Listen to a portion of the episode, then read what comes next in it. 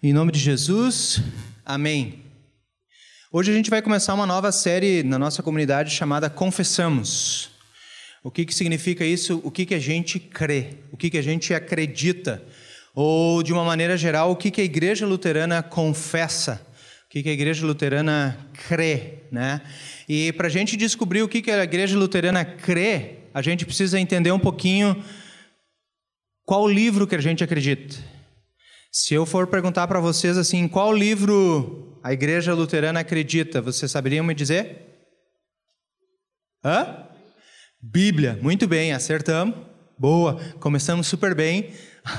o livro que a igreja luterana utiliza para tirar todas as suas confissões, tudo aquilo que a gente crê é a Bíblia. E e o nosso tema, ou daqui para frente, nós vamos estudar algo que chama-se a Confissão de Augsburgo. Ok? A gente está no mês de outubro, nada mais propício que a gente falar do que significou a reforma protestante e lembrar daquele momento o que, que aconteceu. Ah, eu sei que vocês já devem ter escutado ou estudado alguma vez isso na história, a reforma protestante em 1517. Né, eu não vou entrar em detalhes do que aconteceu lá, mas foi Martinho Lutero, ah, que já era monge, era professor numa universidade também de Wittenberg, ele estudava a Bíblia.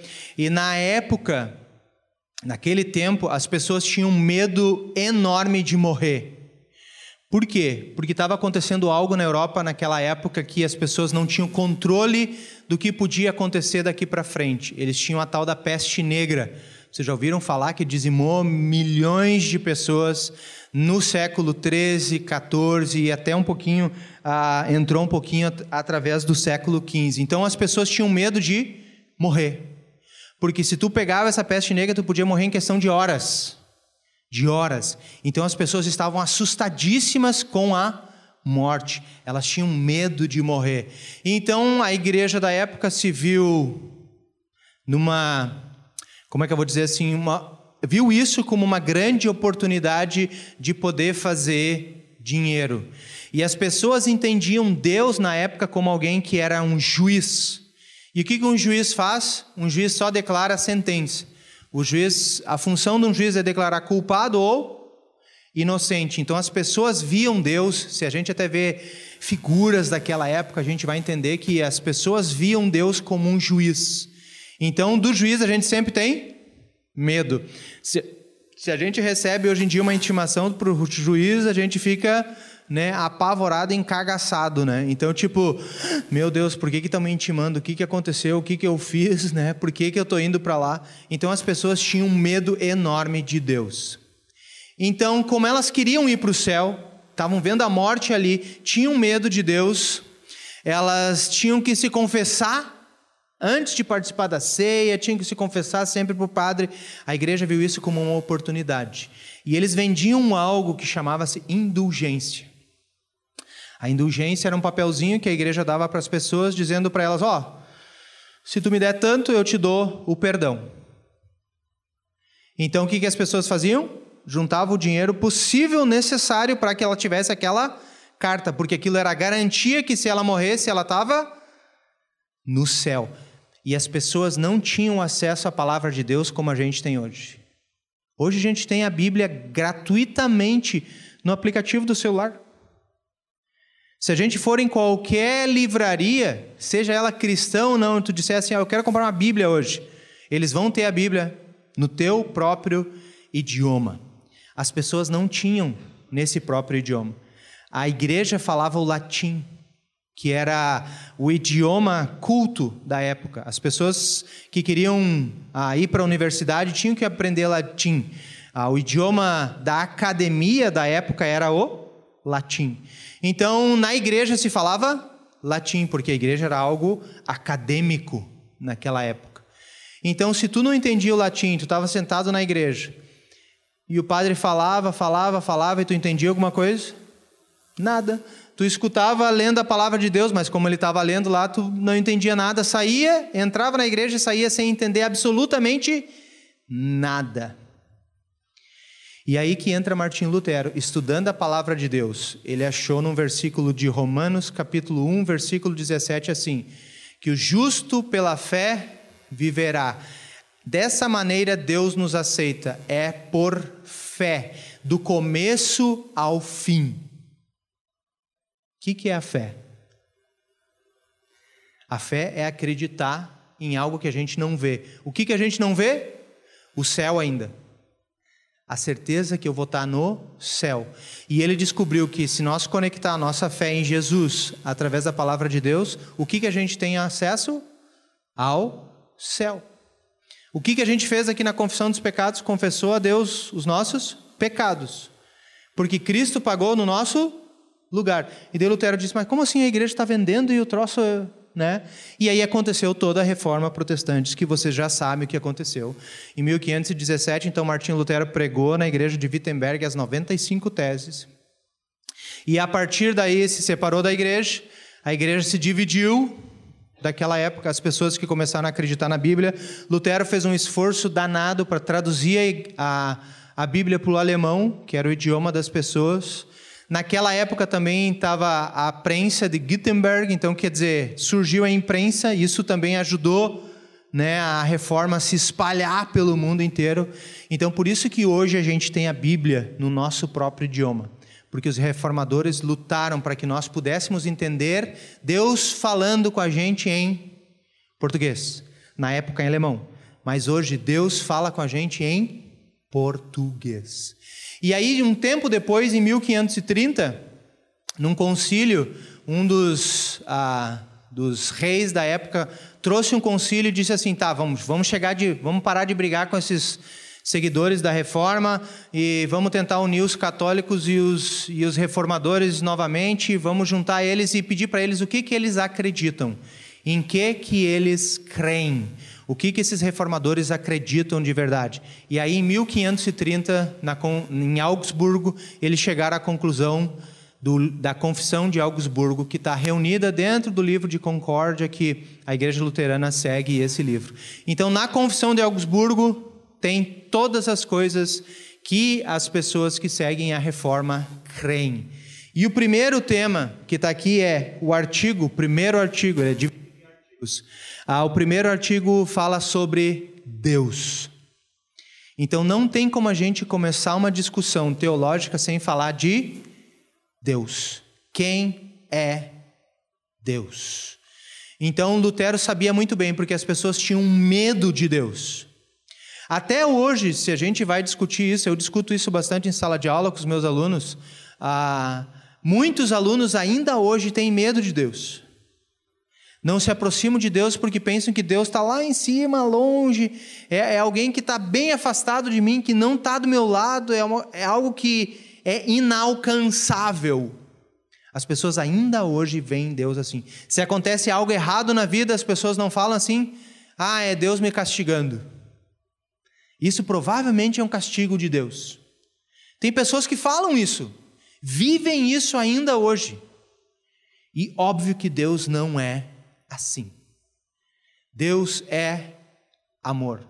A gente aprende isso na Bíblia. E o que é amor? Cada um tem um significado da palavra amor, né? Na Bíblia, amor é negar-se a si mesmo e entregar-se ao outro. Amor na Bíblia significa que eu incondicionalmente me entrego para outra pessoa. E não está falando aqui de relação de marido, de mulher, está falando de doar-se, negar-se a si próprio e doar-se para outra pessoa. Isso é amor. Quando eu não penso em mim e penso primeiro na outra pessoa. Isso é amor. E Deus é amor. Porque Ele mandou seu filho para morrer por cada um de nós. Então, o primeiro artigo diz assim: em primeiro lugar, ensina-se e mantém-se unanimemente, de acordo com o decreto do Concílio de Nicéia, que é um dos credos que a gente tem, né? A, a igreja a, tem três credos: o credo apostólico, que é aquele mais comum que a gente recita nas igrejas, tanto as igrejas ah, católicas, todas as igrejas cristãs, o credo apostólico é aquele crê em Deus Pai Todo-Poderoso, Criador do céu e da terra. E aí tem o, o credo apostólico, o credo niceno e o credo atanasiano, que foram momentos que a igreja se reuniu para dizer quem era Deus.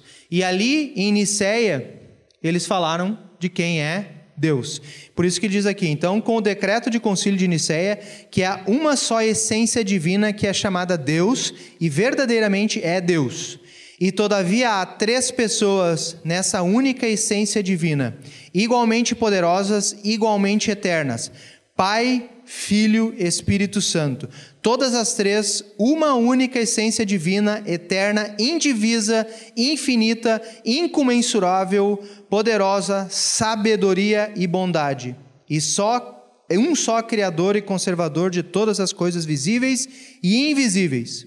E com a palavra persona se entende não uma parte, não uma propriedade do outro, mas aquilo que subsiste por si mesmo, conforme os pais usaram esse termo nessa questão. Óbvio que lendo assim é complexo. Ele está falando aqui de quê? Da Trindade. E é difícil entender a Trindade. Como assim? Um Deus é Pai, é Filho e é Espírito Santo. É ou não é algo complexo de se entender? E de várias formas a igreja sempre tentou explicar isso de uma maneira. Muitos naquela época acusavam os cristãos de serem, ah, de amarem três deuses ou de seguirem três deuses. Ah, você segue o Deus Jesus, você segue o Deus Espírito Santo e você segue o Deus Pai Criador das coisas. E aí Bíblia defende que Deus é um. E um tempo atrás criaram um brinquedo de criança que ajuda maravilhosamente a explicar como que o nosso Deus é três, mas é um só. Em uma só essência. E não sei se vocês conhecem, vocês sabem o que é isso aqui? Ou já viram? Um spinner. Sabem como isso funciona? Vocês estão vendo aqui que um spinner tem três lados, né? Tem três, sempre é assim, é feito de três pontas. Vocês sabem que aqui tem três bolas aqui dentro, né? E quando eu giro, vocês conseguem ver as três bolas? Conseguem? Não, não dá, né? Mas vocês sabem que ali dentro tem três. É um spinner com três. Assim é Deus. Pai, Filho e Espírito Santo e uma só essência. A gente não consegue dividir a gente não consegue separar e é um só Deus. E daí eu pensei, meu Deus, quando inventaram o spinner era Deus dizendo, ó, oh, viu? Ó, oh, tá vendo? Ó, eu estou explicando para vocês como que eu sou, ok? É um só Deus. E eu brincava com isso o tempo inteiro. Eu pensei, cara, mas isso aqui é genial. Isso assim é Deus e é fácil de eu conseguir entender. Eu consigo ver os três ali, não, mas é um só Deus. Pai, Filho e Espírito Santo. E aí entra no nosso texto de hoje, se vocês estiverem aberto aí de novo em 1 de João. É um texto bem conhecido, mas que ajuda a entender um pouquinho de como Deus Trino sempre existiu. Diz lá o nosso texto, no começo que era a palavra já existia. Ele estava com Deus e era Deus. Quem é a palavra? A Bíblia usa esse termo e chama-se assim o verbo. Ele chama a palavra de verbo. E o que é o verbo? Ação. Lá no começo, quando Deus criou todas as coisas, o que, que ele fez? Ele falou. Quando Deus falou, todas as coisas foram criadas, foram feitas. E olha nesse momento aqui o que, que ele está dizendo de quem é esse verbo. Desde o princípio, a palavra estava com Deus, e por meio da palavra, Deus fez todas as coisas, e nada do que existe foi feito sem ela. A palavra era a fonte da vida e essa vida trouxe a luz para todas as pessoas. A luz brilha na escuridão e a escuridão não conseguiu apagá-la. Houve um homem chamado João. que foi enviado por Deus para falar a respeito da luz. Quem é essa luz? Jesus. Esses dias eu comentei numa palestra que eu fiz que Jesus chama a gente para andar na escuridão. Jesus chama a gente para ir para as trevas. Porque a gente já tem Jesus no coração, não tem? E se a gente já tem Jesus no coração, a gente já é luz e sal da terra. Ele diz aqui o texto que a luz, a escuridão não conseguiu apagar a luz. E essa luz era quem? Mais para frente diz. E João falou a respeito dessa luz. Ele veio para que por meio dele todos pudessem ouvir a mensagem e crer nela. João não era luz, mas veio para falar a respeito da luz, a luz verdadeira que veio ao mundo e ilumina todas as pessoas. O que, que significa iluminar todas as pessoas? Será que ainda hoje existem pessoas que andam na escuridão? Sim ou não?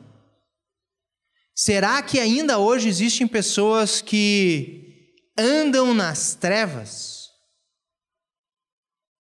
Será que pessoas que nós conhecemos ainda hoje andam nas trevas? O que, que significa andar nas trevas? Significa andar sem Jesus. Eu digo para os meus alunos aqui: se vocês vão num lugar e vocês têm que deixar Jesus fora, é melhor não entrar. E às vezes a gente pensa isso: Jesus, eu vou ali, ó, no cantinho ali, tu fica aqui, tu me espera, quando eu sair a gente volta a caminhar junto. Muitas vezes na vida, muitas vezes no nosso dia a dia, a gente fala assim: Jesus, fica aí. A gente não fala isso. Mas o que a gente está fazendo, a gente deixou Jesus fora. Muitas vezes. E muitas pessoas dizem na tua cara, ou dizem para mim, pelo menos aqui na escola, pastor, eu não acredito nisso mesmo. Essa semana aqui, ah, os alunos estão participando de um, de um festival na UBRA que chama-se Curtas da Reforma. E daí eles têm que visualizar o vídeo, curtir o vídeo. E daí eu disse para os alunos: Ó, oh, quem não, não visualizar o vídeo vai para o inferno. Ah, pastor, Claro, né? Eu estava brincando com eles. Mas um aluno me disse algo que me chamou a atenção. Ah, pastor, eu já vou para lá mesmo. É interessante, ele não falou brincando. Ele falou sério. E quando ele falou isso, eu pensei: hum, eu vou ter que falar mais de Jesus para ele. Se ele falou isso, ele sabe de quem é Jesus ele sabe que existe um céu e ele sabe que existe um inferno e ele sabe que ele vai para lá por opção. Quantos ao nosso redor, por opção, decidem: eu vou para o inferno? A gente sabe quem é Deus. Os confessores lá na época de Lutero sabiam quem é Deus, mas muitos andavam nas Muitos andavam longe de Jesus. Muitos não se importavam nem com Jesus, se importavam com o quê? Com o papelzinho que eles tinham comprado da igreja. E chegavam e diziam: Olha aqui, eu tenho aqui. Eu não vou para o inferno. Olha aqui, está aqui o meu nome aqui, ó, no papel. Eu sou perdoado. Muitos naquela época andavam em escuridão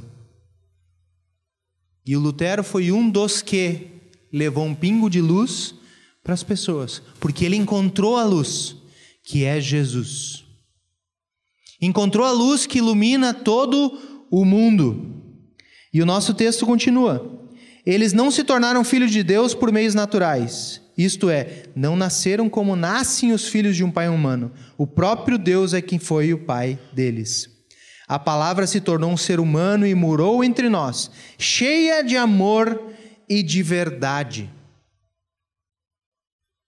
Jesus era cheio de amor e verdade. Ele era ou ele ainda é?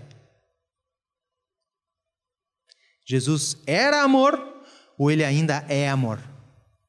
Jesus era a verdade ou ainda é a verdade? E nós vivemos num mundo hoje relativista, que a verdade é a minha verdade. E eu quero que tu aceite a minha verdade. Tu tem que me aceitar como eu sou, do jeito que eu quero. E fazem a gente engolir, goela abaixo, a ideia deles. É ou não é verdade? As pessoas aí afora falam isso. Jesus não é mais a verdade.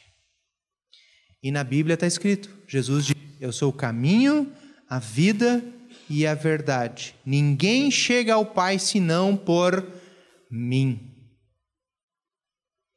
Na época de Lutero, muitas pessoas viviam nas trevas. E hoje que a gente tem a palavra de Deus no nosso próprio idioma, no celular, ainda tem pessoas que vivem nas trevas. Imagina se Jesus viesse hoje. Quão fácil não seria mandar a mensagem dele adiante? Pelo WhatsApp. Pelo WhatsApp a gente vai pelo mundo inteiro. Pelo Messenger a gente caminha no mundo inteiro. Pessoas lá nos Estados Unidos se conectam com as pessoas da China, se conectam com as pessoas aqui numa videochamada ao mesmo tempo. Já pensou Lutero na época da reforma com a internet? Quão maravilhoso seria! E mesmo assim, com toda a tecnologia, com todo o avanço, ainda existem pessoas que andam nas trevas. Ainda existem pessoas que não conhecem do amor de Jesus. O amor que transforma, o amor que motiva o amor que impulsiona, o amor que traz luz todos os dias. E aí o nosso texto termina assim: E nós vimos a revelação da sua natureza divina, natureza que ele recebeu como filho único do Pai. E João disse o seguinte a respeito de Jesus: Aquele que é, eu disse, ele vem depois de mim, mas é mais importante do que eu, pois antes de eu existir, ele já existia. Lá no início, na criação, diz que no início era Deus e o Espírito pairava sobre as águas. O Espírito já estava lá, o Filho já estava lá, porque a partir da palavra todas as coisas foram criadas. A partir de quem que foi dado a vida? A partir de Jesus. Foi feita todas as coisas que existem. E a partir de quem que nós temos o perdão dos pecados? De Jesus. O mesmo que deu a vida física, também deu a vida eterna para todos nós no céu. Deus é Pai, Filho e Espírito Santo. E Ele prometeu estar conosco todos os dias até o fim do mundo. E aí ele termina dizendo assim: Ninguém nunca viu Deus, Somente o Filho único, que é Deus e está do lado do Pai, foi quem nos mostrou quem é Deus. Quem é o Deus da comunidade Toque de Vida? É o mesmo Deus da comunidade presbiteriana? É o mesmo Deus da comunidade católica? É o mesmo Deus da comunidade pentecostal? É o mesmo Deus dos budistas? Não, né? O nosso Deus é como? Pai, Filho e Espírito Santo. Como eu sei se eu creio no mesmo Deus do meu amigo? É só perguntar para ele: Tu crê em Deus, Pai, Filho e Espírito Santo? Se ele disser sim, Deus é Pai, Deus é Filho e Deus é Espírito Santo. Então é o mesmo Deus. E é um Deus de amor. O nosso Deus é um Deus amoroso, que nos ama, que nos perdoa, que nos abraça, que nos motiva, que não quer a desgraça que está no mundo, que quer a nossa felicidade e sempre está do nosso lado. Então, o primeiro artigo da fé dos confessores, lá na época da reforma, e de nós hoje é: quem é Deus? Então, que Deus possa guardar em nossos corações de quem é Deus. Se não sabem explicar quem é Deus, compram um spinner que guarda sempre no bolso. Eu sempre tenho ele junto comigo. Eu levo até para a sala de aula com os meus alunos do primeiro ano para ensinar eles quem é Deus. É um só Deus em três pessoas. Que Deus nos guarde. Amém.